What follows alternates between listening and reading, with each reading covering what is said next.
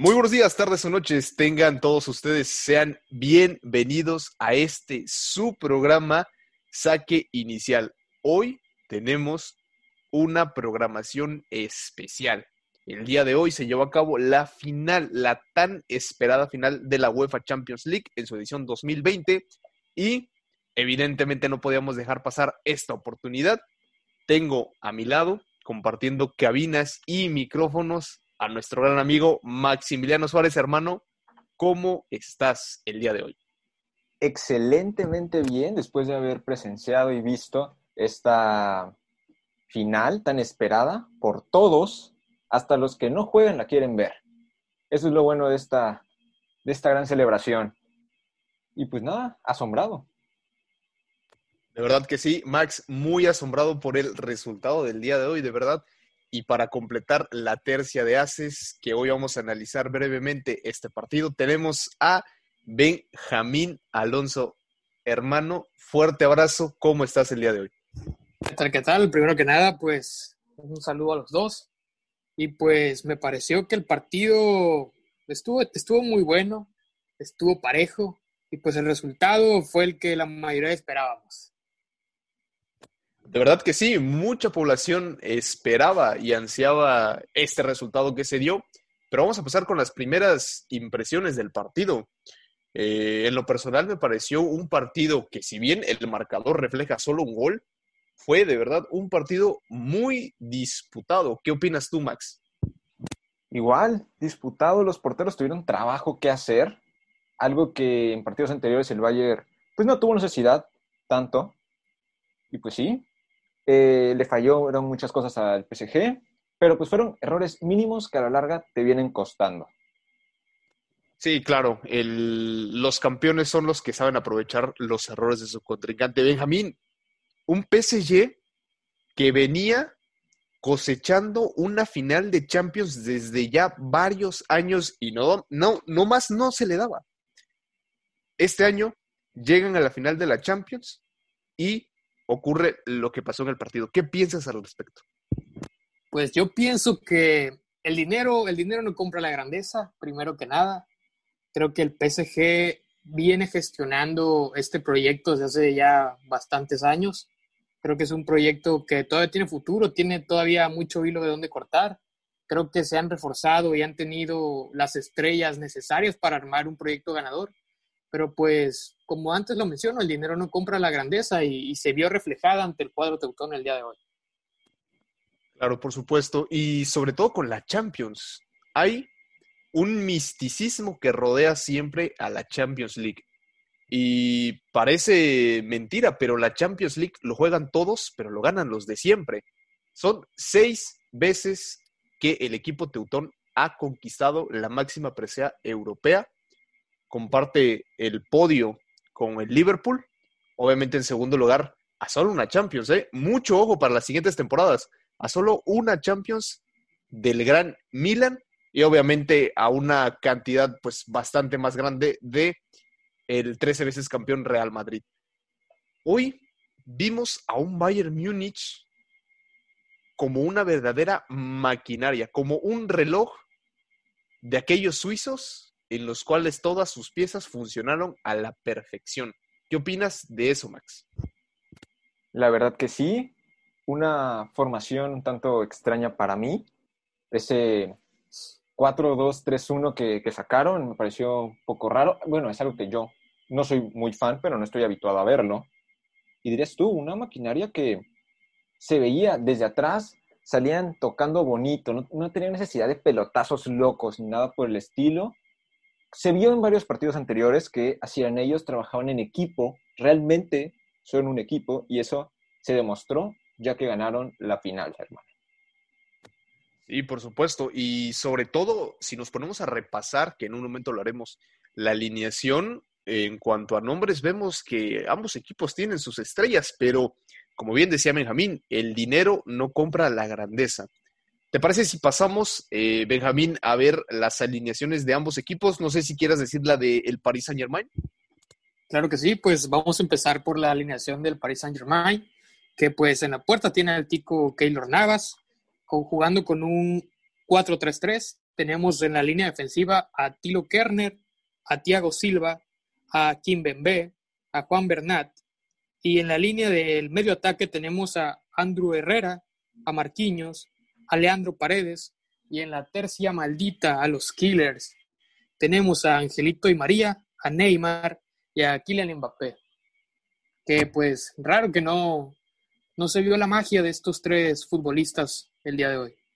Sí, claro, en el papel tú ves esta alineación y, y te influye, te... Y da miedo, da miedo. Da miedo, de verdad. Es una alineación que en el papel evidentemente es una plagada de estrellas. Tenemos esa tercia en la parte alta de la alineación con Neymar, Di María, Mbappé. Recordemos que Neymar y Di María ya han sido campeones de la Champions League.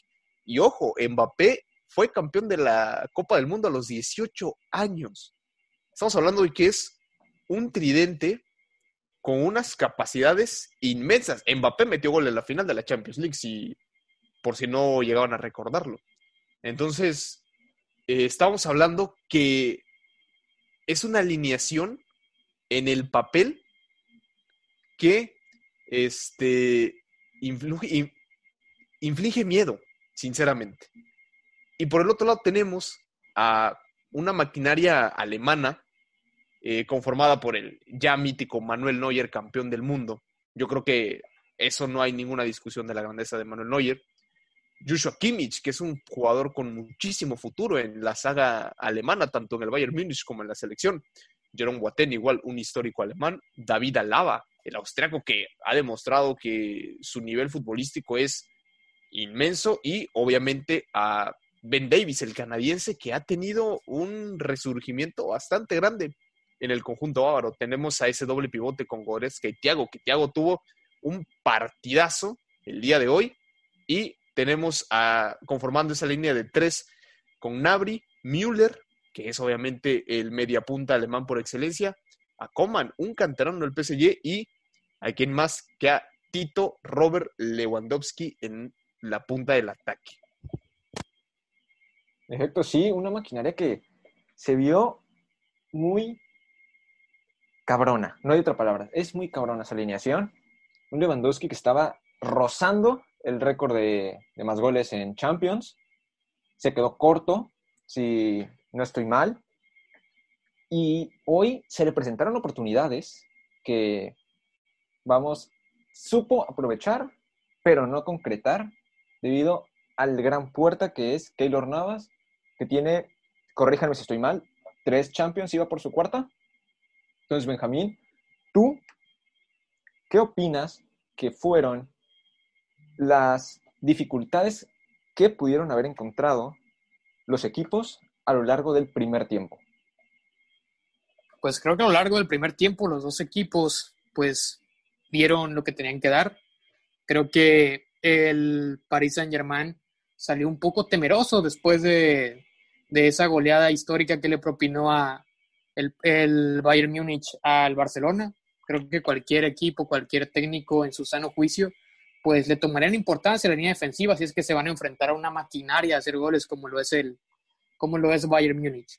Creo que aquí las figuras del primer tiempo, pues fue la línea defensiva y la línea de ataque, que frenaron por completo a los, a los dos laterales que fueron Ángel Di María y a, y a Kylian Mbappé, no les dieron espacios, les cerraron absolutamente todos los espacios y pues no pudieron desarrollar ese, ese juego tan magistral que vienen de, este, desembocando en, en, la liga francesa. Creo que hoy los, los más destacados pues fueron los dos porteros. Manuel Neuer, una bestia, un señor bajo los tres palos, una leyenda, o sea, no hay palabras para describir el juego que dio Manuel Neuer con esas atajadas que salvaron sin duda alguna y le quitaron el protagonismo a Neymar Jr. el día de hoy. Sí, claro, yo creo que eh, la jerarquía que tiene Manuel Neuer no está discusión. Campeón del mundo en el 2014 con esa Alemania que también goleó a la anfitriona Brasil. ¿eh? Ojo, Manuel Neuer ya sabe lo que es golear a dos equipos y por números bastante inflados. Y por el otro lado tenemos a Keylor Navas, que sin duda alguna es el portero más ganador de la CONCACAF.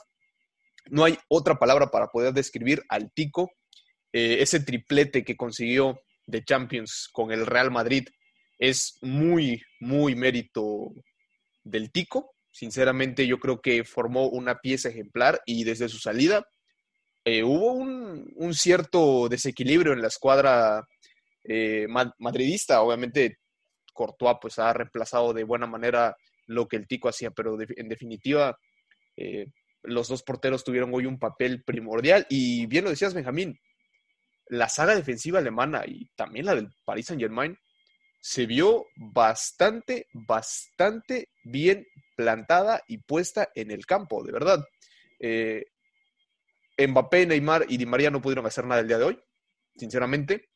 Eh, y, y Alaba, Alaba, bueno, está más habituado a ser lateral que ser un central nominal. Despedazaron completamente al brasileño y al francés. Hace rato mencioné que Mbappé había metido gol en la final de la Champions, eh, un dato erróneo. Metió gol en la final de la Copa del Mundo. Ojo, entonces Mbappé tampoco es como que no sepa estar en los escenarios de máxima exigencia. Neymar sí ya sabemos que es un jugador que, también está habituado siempre a, ser el foco de, la prensa y de la presión mediática, pero hoy, sinceramente, yo creo que les temblaron las piernas. Y sobre todo, como bien lo decías, Benjamín, teniendo un equipo que había pasado a la final metiéndole ocho goles al Barcelona. Estás hablando de una maquinaria alemana que de verdad funciona y funciona a la perfección. También es de destacar el partido de Tiago. ¿Qué opinas tú, Max, de lo que hizo hoy Tiago Alcántara? La verdad, sí, lo vi muy bien. La posición en la que estuvo me sorprendió completamente. Logró frenar cualquier tipo de ataque y apoyar arriba, lo cual no cualquiera te puede estar subiendo y bajando y aguantarte la gran mayoría del partido, cosa que este muchacho logró hacer. Benjamín, ¿opiniones? Pues creo que Thiago fue pieza clave durante toda la temporada de, del Bayern Múnich. Creo que fue su mejor temporada desde que llegó al Bayern. Es un mediocampista que distribuye a la perfección que su nivel aumentó exponencialmente, como que le dio ese ímpetu, esa garra al Bayern, que no tenía un mediocampista que, que tuviera la calidad que tiene Thiago y lo que imparte al club, esa garra, esa hambre, pues ha llevado al, equipo teutona a, a, consagrarse por sexta vez en una Champions League. Creo que el partido de hoy, Thiago fue pieza fundamental junto con Coman, que pues fue el autor de, del gol. Sí, yo creo que evidentemente Thiago tuvo hoy uno de los partidos, o si no, me atrevería a decir al mejor partido de su vida, pero también hay que darle mérito a todo el equipo. O sea, Thiago es un jugadorazo y hoy tuvo unas actuaciones espectaculares, pero no podemos dejar fuera a Goretzka, Goretzka, perdón, por ejemplo, que desde el parón de por la pandemia de COVID-19 ha tenido un repunte tanto físico como futbolístico en la liga alemana. Obviamente también a Müller. Müller es un jugador de esos especiales. Tal vez mucha gente no crea que es un gran goleador, porque tal vez no tiene los números tan grandes, pero Müller es el máximo competidor a ser el goleador de las Copas del Mundo, por poner simplemente un ejemplo. Entonces, te habla de un jugador que, si bien no mete tantos goles como un delantero estaría habituado a hacer, te abre los espacios de una manera espectacular y sobre todo hacia las bandas que tienes a Coman y a Nabri. Dos jugadores que, a ver, Neymar y Mbappé son veloces, pero es que también no podías tirarte completamente al ataque porque entre Nabri, Coman, Lewandowski y Müller te iban a destrozar. Tal vez Lewandowski no sea tan rápido como los otros dos. Sin embargo, Lewandowski sabe ocupar bien los espacios y entre Thiago Silva y Kimpembe, sinceramente, yo creo que les faltó muchísimo para poder taparle a Lewandowski lo que hoy hizo. También eh, es de destacar del otro lado del, del del Paris Saint Germain, el juego que tuvo Ander Herrera. Ander Herrera es un jugador que mucha gente pasa por alto y que considera que es un jugador de medio pelo, pero hoy tuvo un partido muy bueno, se sintió cuando salió de, la cancha y sobre todo el equilibrio que le daba a ese mediocampo como volante a la derecha. Sin embargo, este Ander Herrera, pues bueno, obviamente no puede él solo parar a la maquinaria alemana. Eh, también tuvimos a Silva y Kimpembe, no sé qué, qué, puedan opinar de esa saga central del Paris Saint Germain.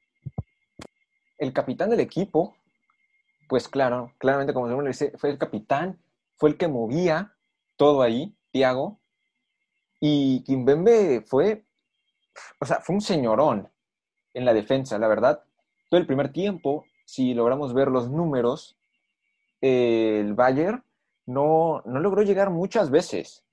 Se decía la estadística que tenía aproximadamente como, un, como 12 centros al, al medio tiempo, de los cuales solo tuvieron 7, y todos cerrados, la verdad. La defensa se plantó bien, podían subir, bajar, y se plantaban, que era lo importante, veías una línea bonita cuando iban regresando. Y fíjate que ellos, tal vez su plan de juego era tirar pelotazos, que lo veíamos mucho, que recuperaban dos toques y la mandaban hasta el otro lado, cruzado, para ya sea un Di María, ya sea un Mbappé o hasta un Neymar, que la estuviera recibiendo y armar un contragolpe. Pero ellos, no sé qué plan tenían, la verdad, los del PSG, pero vamos, no se les puede culpar de nada. Fue un partido, para mí, a dos de ser excelente para ellos. O sea, si hubieran ganado, hubiera sido excelente. Sí, definitivamente tienes muchísima razón en lo que dices. Y también en, en el tema de los contragolpes.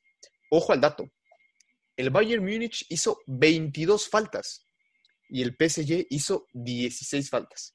Estamos hablando que fue un partido sumamente cortado y en el primer tiempo se logró ver.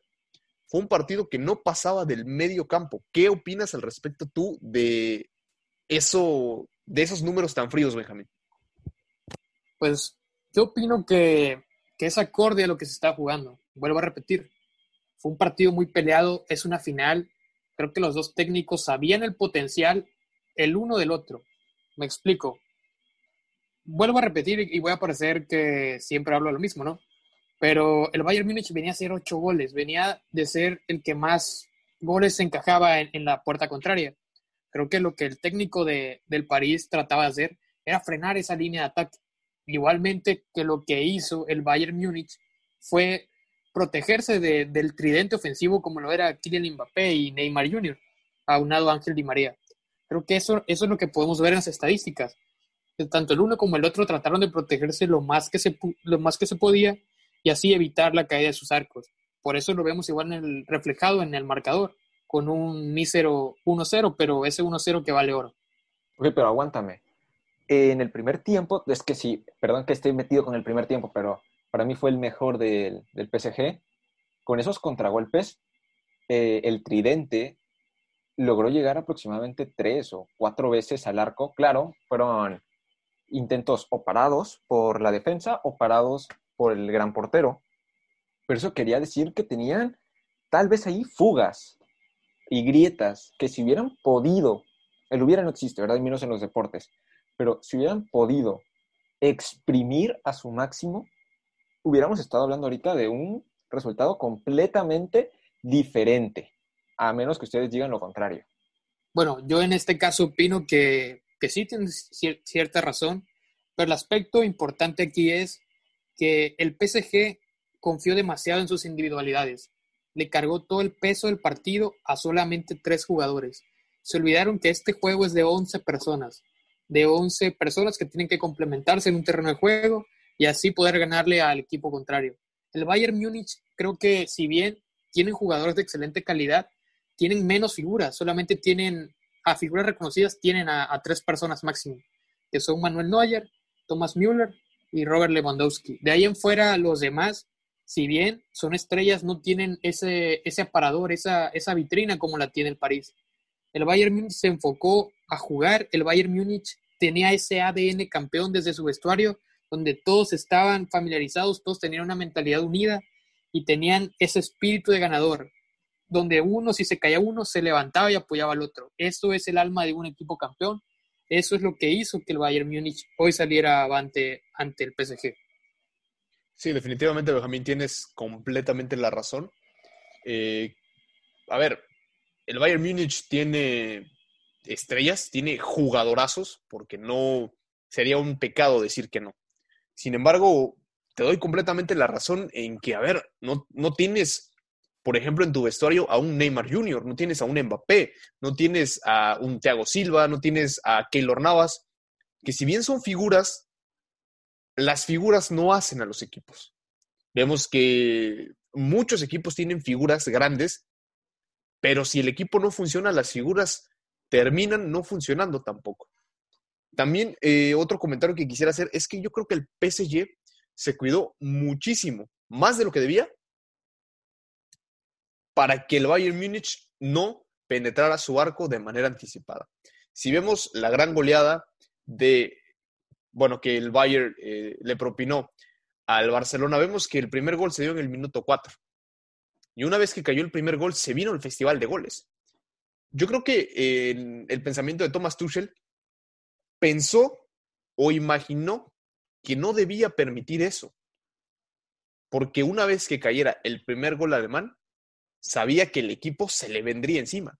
Y lo vimos al minuto 59 que Kingsley Coman eh, mete el primer gol. Vemos cómo la maquinaria alemana empuja y empuja fuerte. Y lo dices perfectamente, Benjamín. Es ese ADN campeón, ese, esa mentalidad de no conformarse con un gol. El Bayern Múnich el resultado quedó 1-0, pero no refleja lo que pasó en el partido. El Bayern Múnich no metió más goles porque simplemente no pudo meterlos, no porque no quisiera.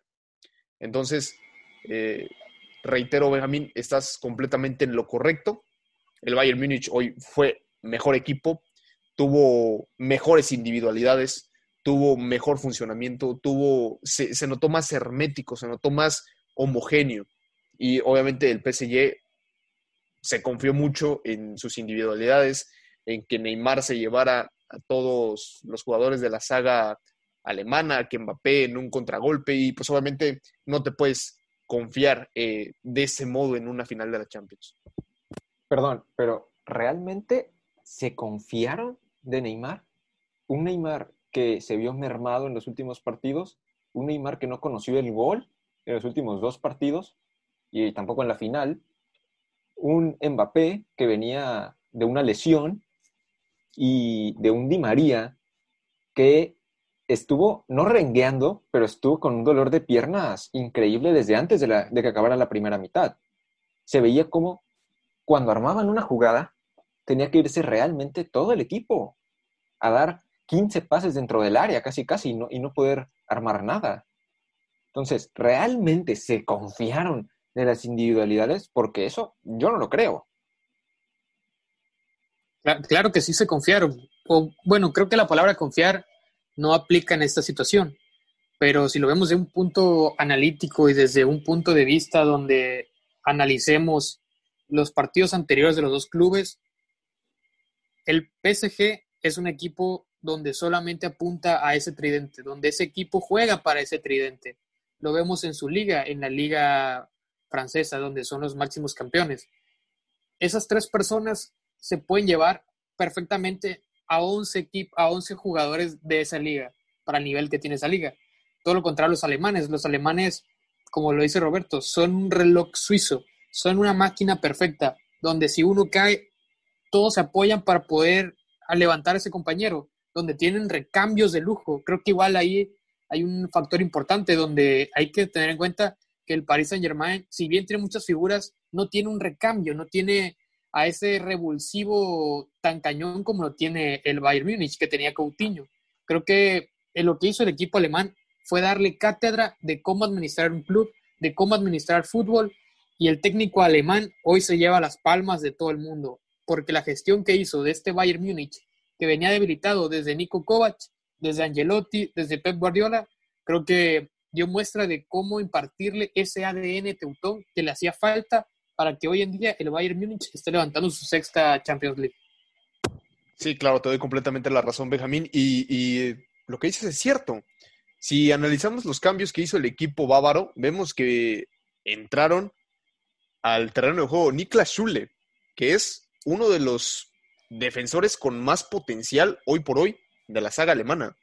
A Tolizó, que si bien Tolizó es un joven, tiene ese ADN campeón, ese ADN que el Bayern necesita. Tenemos también a Perisic. Perisic en el Inter nos vimos y nos maravillamos de todo lo que podría ser.